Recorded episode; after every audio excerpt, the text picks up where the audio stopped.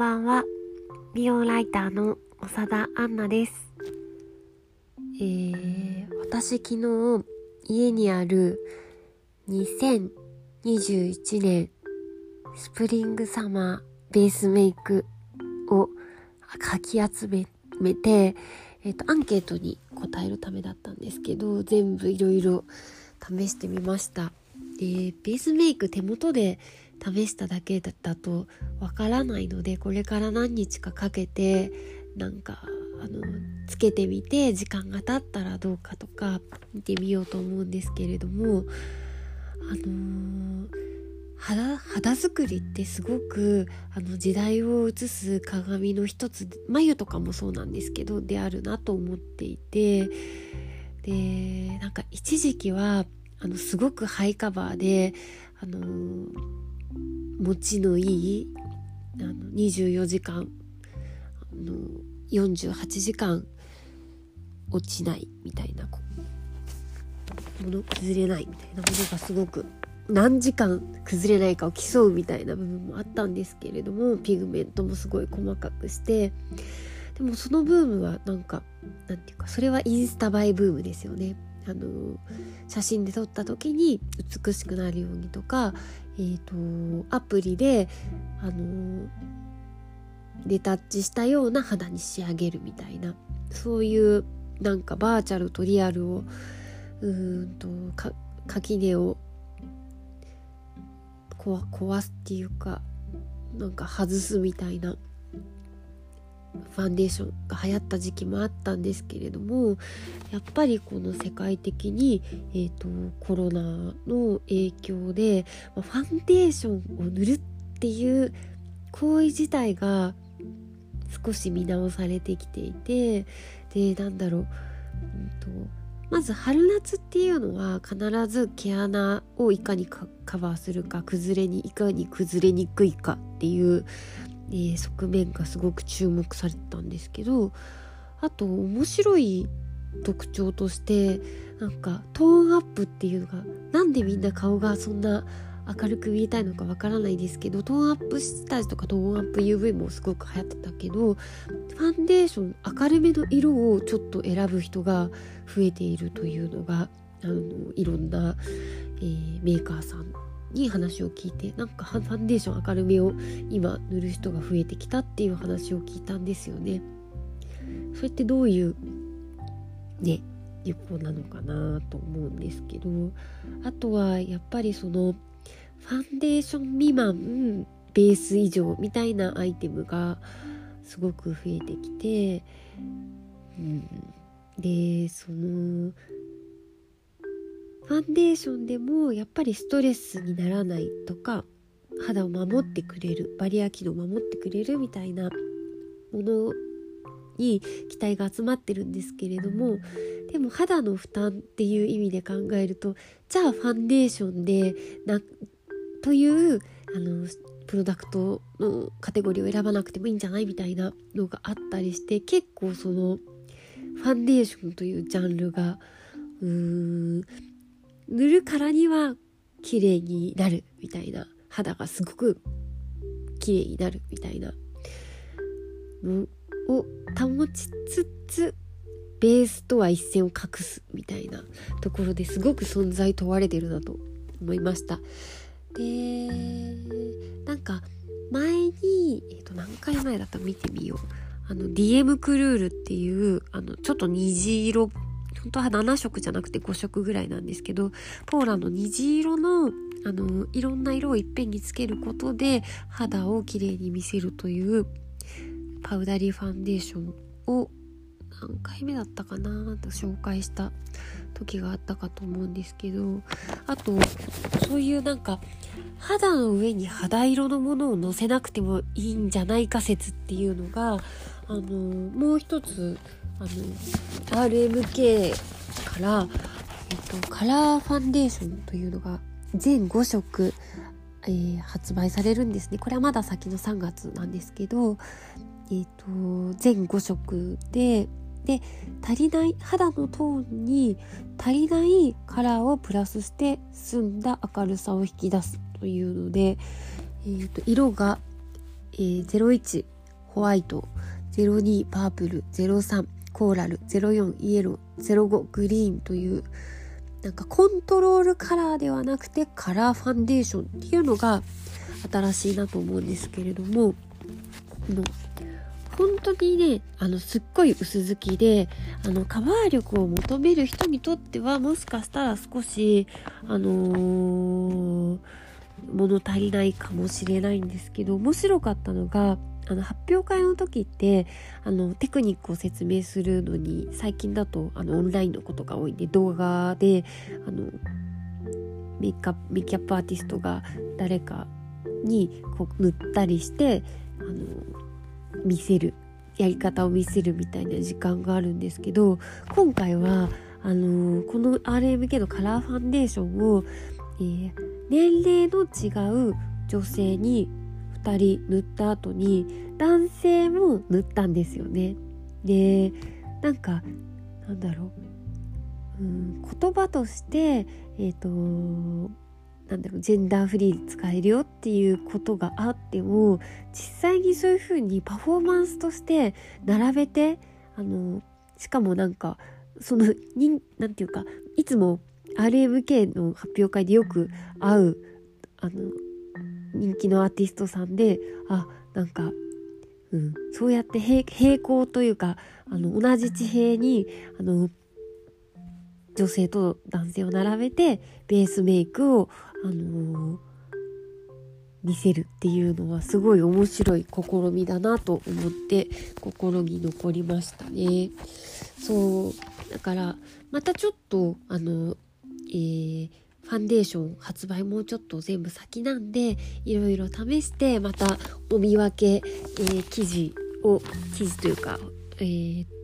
何？配信をしてみようかと思います。あとそう今日はいくつか話したいことがあるんです。あと最近あのー、インスタ広告で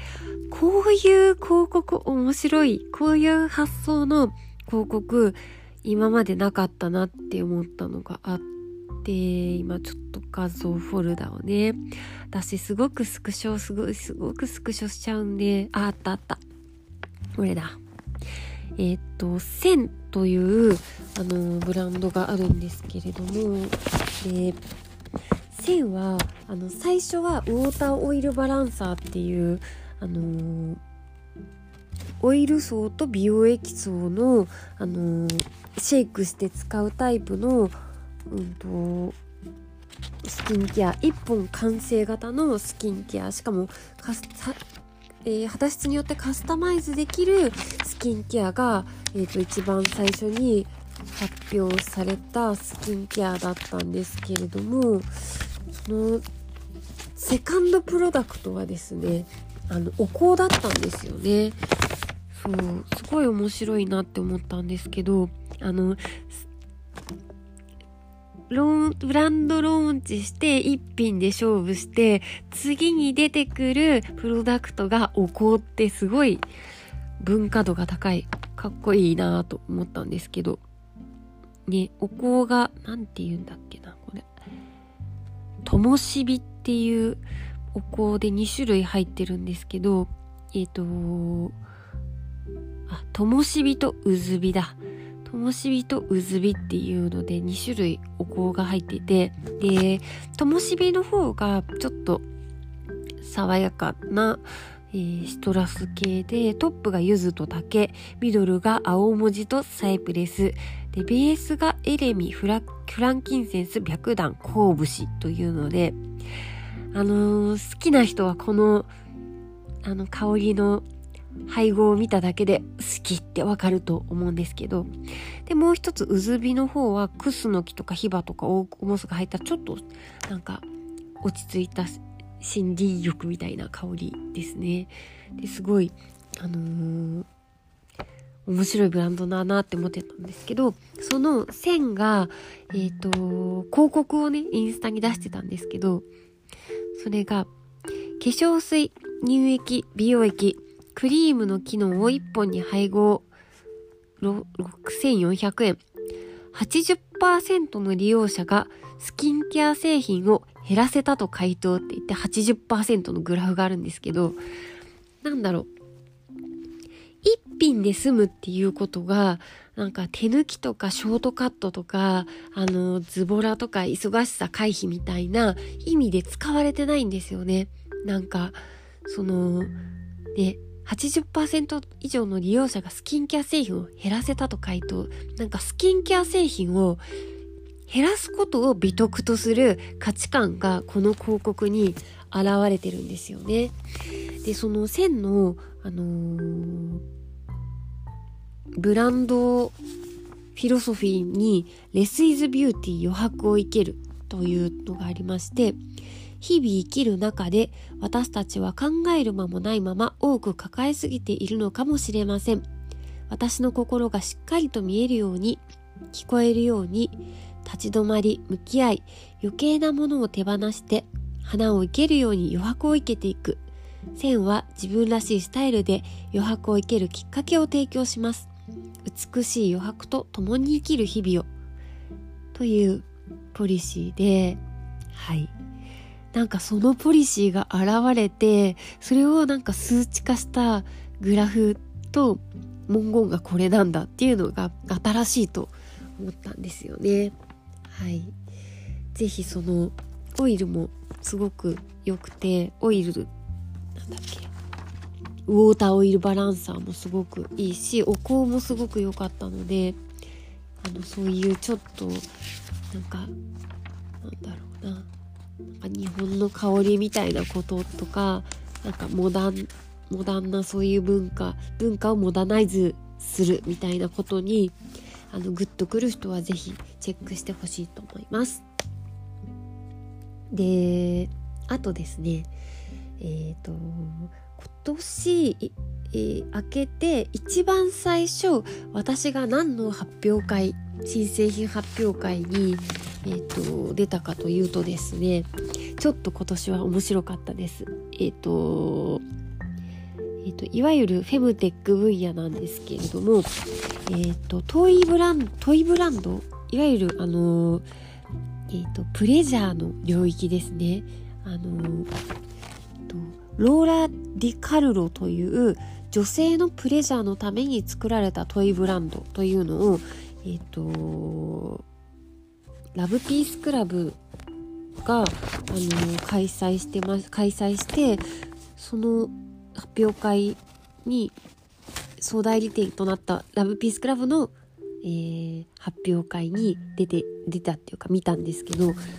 ー、とねローラ・ディ・カールロは2019年に世界最大の家電賞でマイクロロボティクス技術賞を受賞しました。ロボットの小型化のための技術で省エネルギーやその小ささなどが持続可能な未来のための技術として注目されています。っていうので。で、あの、2020年の11月には、フェミニストとしても発言しているモデルのカーラ・ディルビーニュ。そう、なんか、あのーその経営者の、ブランドの経営者が来たんですけど、カーラ・デルビーニュっていう私たちはこのカタカナに慣れてるけど、なんか発音がカーラ・ディバインみたいな感じで、わなんかそういう発音なのかなってちょっと、なんだろうって思ったんですけど、とにかくその、モデルのね、まあ、いろんなブランドの顔に、歴代の顔になってきたカーラ・ディルビーニュが共同経営者として加わりましたというので、で、なんかすごい、その2000 2020年かな？家電賞でマイクロロボティクスの賞を受賞したんですって。えっと、その時紹介されたのは3種類だったんですけれども、だけど一回その女性のね、そのなんだか、うんと、プレジャーの問いっていうのがう、なんかいかがわしいみたいな、わいせつだみたいなので、一回受賞が取り消しになったんですって。でも、えー、その経営者の方が、あの、何回か、その、やりとりを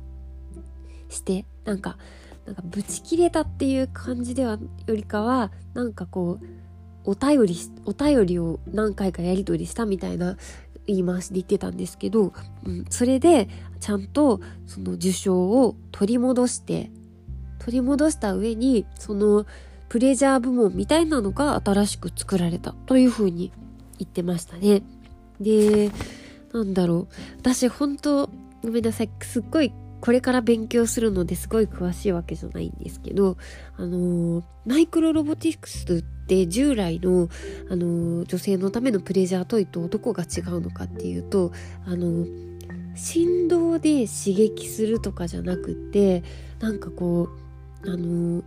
なんていうの？ちっちゃなロボットっていうかわかんないけど丸？丸がなんか回ってたりこう緩急つけて動いたりするんですよね。だからなんていうかうーんねなんかこうなんなんて言ってたかな。なんか生体模写みたいなその人間の舌とか指とかそういうものの動きをロボットが再現できるように設計してるっていうものででその女性があの開発そういう女性のためのプレジャートイを開発しようと思ったきっかけっていうのがなんつったっけな。ちょっとメモを探してみよう。うーんとあのうーんあるかな。メモあるかな。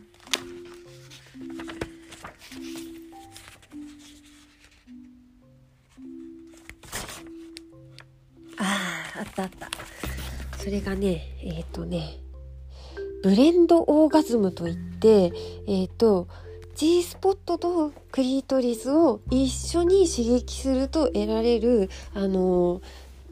ものがあるんですって。でそれをあのいつでもいつでもっていうか再現できるように開発したんですって。うん。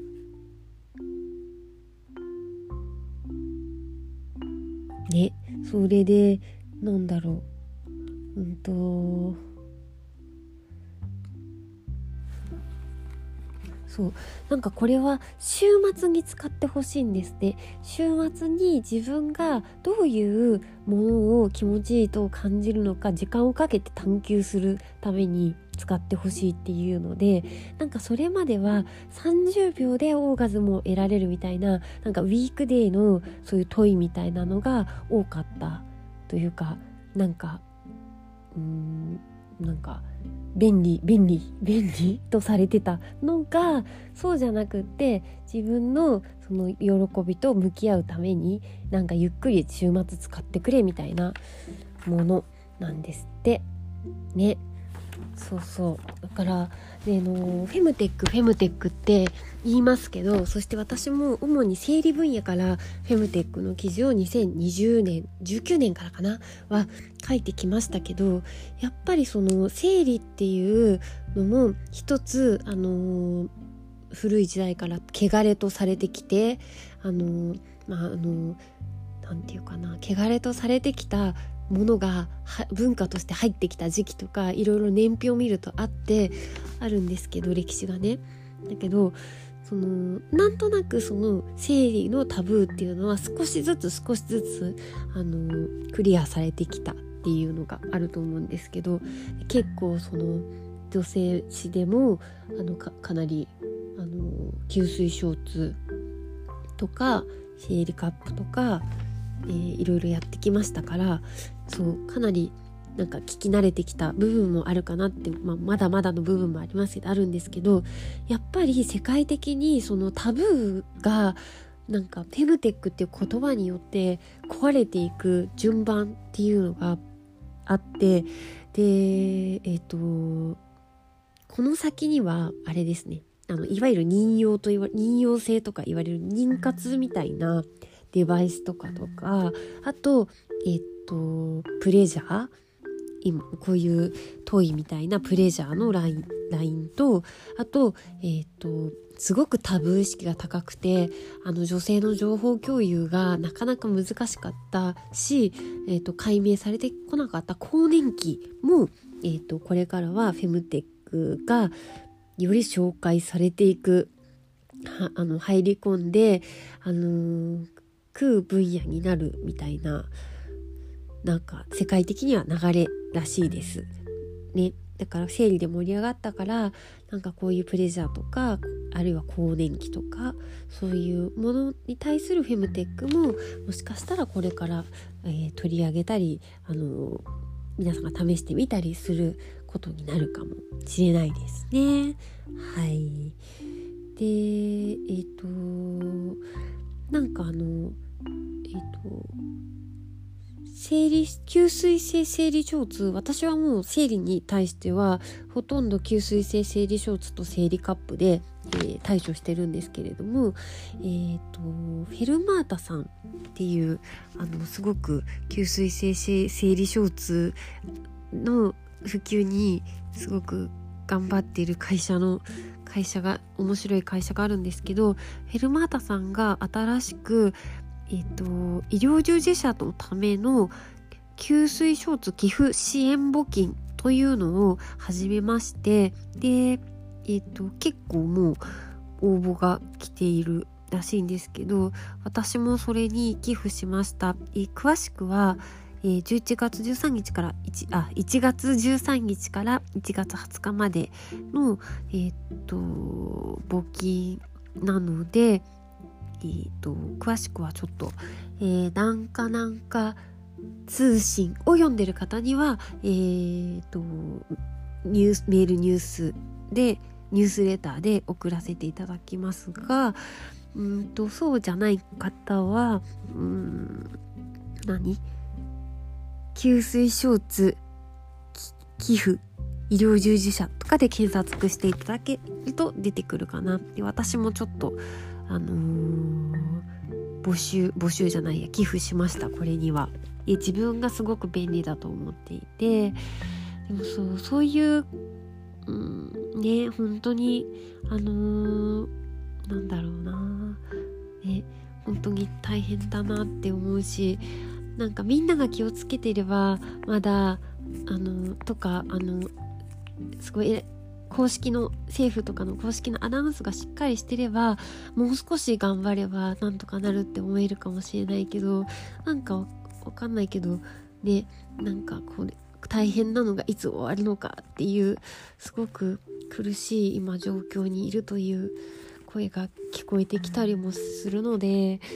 うん。なんか本当本当はねなんかできることはいろいろあると思うけど自分があの関わりが深いもの業界であの自分も使ってみて便利だなって思ったものをあの現場に送る助けができるのはすごい少し心が楽になるとちゃいけないのかもしれないけどいいかなって思いました。はい、でなんだろうな。なんかフェムテックってもともとその女性のための女性の体のなんか不快とか困ったこととかに対応するために生まれたテ,、あのー、テクノロジーの総称なんですね。造語なんですけど。でなんかそのフェムテックっていう言葉ができるまでにはその女性の体のためにこういうものを作ったって言ってもなかなか投資が集まらないからなんかこうそうなんかスタートアップ大好きの人が喜びそうなビジネスの人が喜びそうな投資家が喜びそうな分かりやすいワードでっていうことであの苦肉の策に生まれた造語っていうふうに私は聞いたんですね。でなんだろうななんか例えばフェムテックは、うん、ここ12年の盛り上がりだったと思うんですけどなんかフェムテックに対するツッコミってみんな早くないってって思う時がたまにあるんですよね。で一個一個はその真摯に聞かなきゃいけない声だったりするんですけれども、まあ、例えば高いとかあのフェムテックはお前の言ってるフェムテックはテックじゃないくてフェムケアだとかあとはフェムテックっていうフェムっていう言葉があの限定的すぎるとかあとはそのなんだろう雑貨扱いでしか輸入できないのにでもなんか医療のプロから見たら医療の相談窓口を設けろとかなんか結構そのうんと中なんかツッコミがすごい厳しいなって思うんですよね。なんかそれは一個一個は大事なことなんですけど随分となんかうん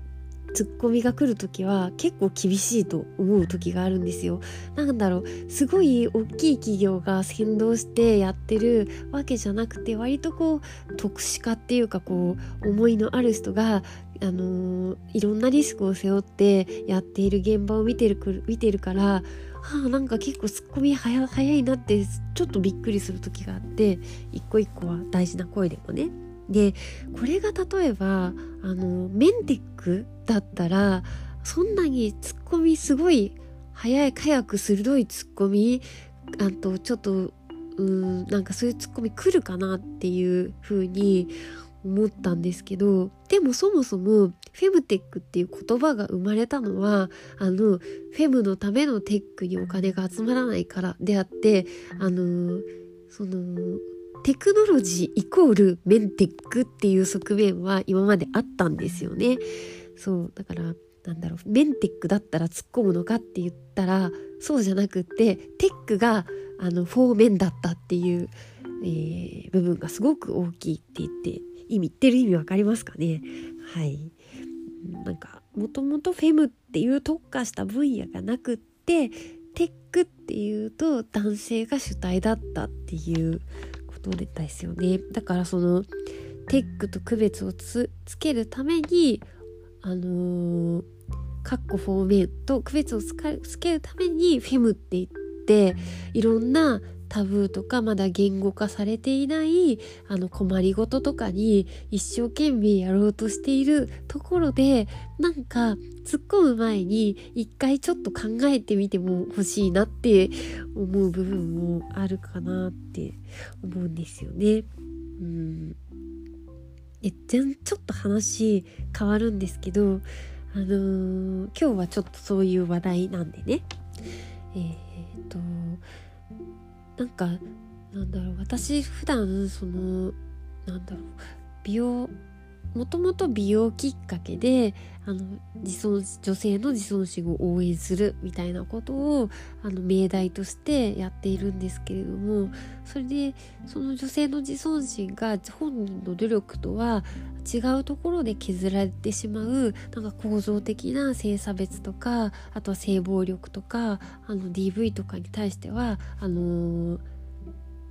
嫌だなって思って嫌だなっていうかやめてくれっていう活動なんとかしてくれっていう活動をまあ細々と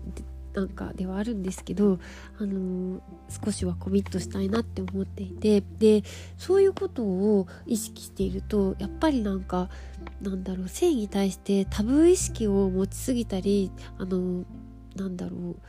すごい性に対する学級委員風紀委員みたいに自分がなりすぎては良くないなっていう思いがあるんですよね。だからそのあの女性のためのえっ、ー、とねエトセトラのボルさんにえっ、ー、とえっ、ー、とねあのなんていうタイトルだったっけな。あの女性のためのプレジャーっていうことの記事をすごくいい記事をね書いてもらってたのがあるけど今ここにはないからちょっとメールマガジンで後で言おう。そうそう。えっ、ー、とですね。そうそう。だからその女性があの自らの性をあの例えばその性的なことに興味がないっていうものも尊重されるしそなんかなんだろう。えーと、満喫したいっていうのも尊重尊重されるしみたいなことでなんかそのうーんとバランスそこのバランスが大事だなって思ってでそうフェムテックの記事を書くからそういうことにもちゃんと意識持ってたいなって思うんですけどそうそう。だからえ、そういう女性の性にまつわることを書くときに意識しておかなければならないって思うのがちょっと話がまた戻っちゃうんですけどえっ、ー、と世の中にはアセクシャルとかあのー、エーロマと言われるあアロマンティックっていうのかな。エロマンティックどっちだったかな？っていうあの恋愛とかあの性的なことになんか興味がない人も興味がないっていうか人もいるっていうのでなんかなんだろう？なんだろう？女に生まれたら男に性的ななんか欲求を持つとか男にえっ、ー、となんだろう恋愛感情を持つとかまずそこのあの異性間でしか起こりえないっていうのと必ず起こり得るっていうのは完全に思い込みなので世の中誰しも、えーと、異性に対して性的欲求を持つみたいな前提で何かコンテンツを作るのはやめたいっていうふうに私はあの思うんですね。なんかなんだろう恋愛万歳みたいなこうなんだろう異性と異性と性と恋愛万歳みたいなのもややりたい人はやっていいんですけど私はそっち側じゃない方向で、あのー、やっていきたいなと思っていてはいすいませんあのいいえー、と用語がね用語が読み方がどうだったかちょっと定かでなくてすいません。でえっ、ー、とそういうなんだろう性が性が必ずしもっていうのじゃないっていうのともう一つやっぱりそのタブー意識を持ちすぎないようにしようっていうのがあってはい。でえっ、ー、となんか自分のねそういうなんていうか真面目な真面目すぎるかもしれない部分を緩めるために私が見てるのがあの佐伯ポインティさんのワイダンユワイダンユワイダン？ワイダン YouTube みたいなのがあるんですねワイダンチャンネルみたいなのが。であのすごいいろんな人から集まったワイダンを面白おかしく紹介してるんですけどなんか嫌じゃないんですよね軽くて。でなんだろう例えばその出会い系アプリみたいなのも私はやったことがないしあんま興味がないからこれからもやらないと思うんだけどあみんなこういう感じで利用してるのかっていうのとかあとなんだろうなんだろう。やっぱりその性的なことの被害者じゃなく謳歌してる女性の実例をいっぱい軽いトーンでなんか見るっていう聞くっていうのもなんかバランスとしては大事なんじゃないかって勝手に私はね思っていて。でそのうんと川出書房で結構面白いいい本を出している編集者がその佐伯ポインティさんの「えーと、純愛談」っていう純文学みたいなちょっと純愛談の本を準備してるっていうのを見たのでなんかそういう面白さもあるなんか性を肯定的に捉えたりちょっとその人間の情けないペーソスみたいなのを笑いに変えたりするセンスがすごく面白いあの佐伯ポインティさんなんですけどでもなんかやっぱりあのー、なんだろうフェミニスト的な視点から見るとちょっと,、うんとクエスチョンマークというかあのーこれはどうだろうって思う部分がいくつかあってなんかあのー、首を絞める人っていうのが多いっていうのが出てくるんですよね。でなんかうんなんか昔友達でそういうことをされている人がいた時にそれってなんかその人は別に嬉しくなくて相手が嬉しいみたいなことでやっているようだったようだったというか聞いてたんでなんかそのうんなんかそういう首を絞めるといいらしいっていう情報源みたいなのは何なんだかっていうのとそういうことがなんか事故にならないようにとか相手とのコンセンサスとか果たして取れてるんだのかっていうと結構危ない行為なので私はそこはちょっとあのー、うん、風紀委員というか学級委員としてそこはちょっと、うん、問いたいっていうふうに思いました。あとなんか例えばそのなんかこういう人は盛り下がだと盛り下がるみたいな例でやめてと言ったら本当にやめたみたいな例が出てきていやあのー今本当に性的同意みたいな話で No means no yes means yes みたいな話をすごく、あのー、いかにあの文化にっていうかみんなの常識にするかみたいなことを考えている側なのでいや嫌と言ったら本当にやめてくれたんならその人いい人じゃんってすごい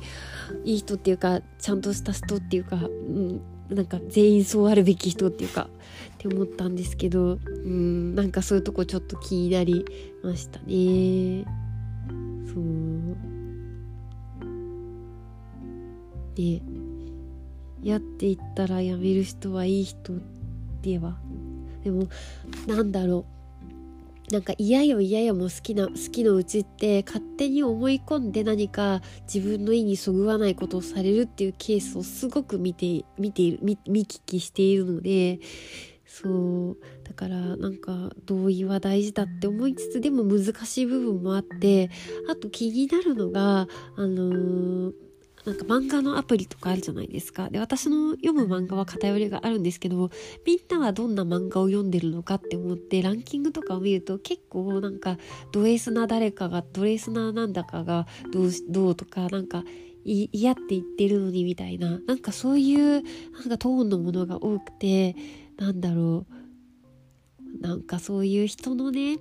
性的思考みたいな、ななんかのと、その、性的なことで嫌な思いをする人がいないようにななくなるようにするっていうことのなんかアプローチの難しさを一人ですごい感じているので何か、まあ、もうちょっと機会があったらもっと研究してみたいと思いました。というわけでなんか私はあれですあのなんだろう下下ネタみたいなことがすごい苦手なんですけどなんかプレジャーっていうことを話すのは大事かなって思っていてあの結構映画とかでもあのなんだろうアクションとかバイオレンスとか結構好きなんですけどそこでなんか男の人と女の人が一緒に逃げててなんか逃げた先でちょっとそういうムードになってみたいなシーンって結構嫌いであのラブシーンを飛ばすあのスキップする女と女なんですけどそれはそれとしてやっぱりあのー、ねそういうなんかなんでしょうねプレジャーみたいなことにはあのえー、一記者としてあのお伝えするするフェムテック周りですけどに限定かもしれないですけどお届けできればと思うのでちょっと化粧品の話をするにのに比べてかなりしどろモードのだったと思う思うんですけどちょっとあのニュースレターでまとめてみるんで是非、えー、なんかなんか通信をあのよかったら読んでください。はいあのしどろもどろで申し訳ございませんでした。またベースメイクあ UV などを試してあのお話ししたいと思います。ではではさようなら。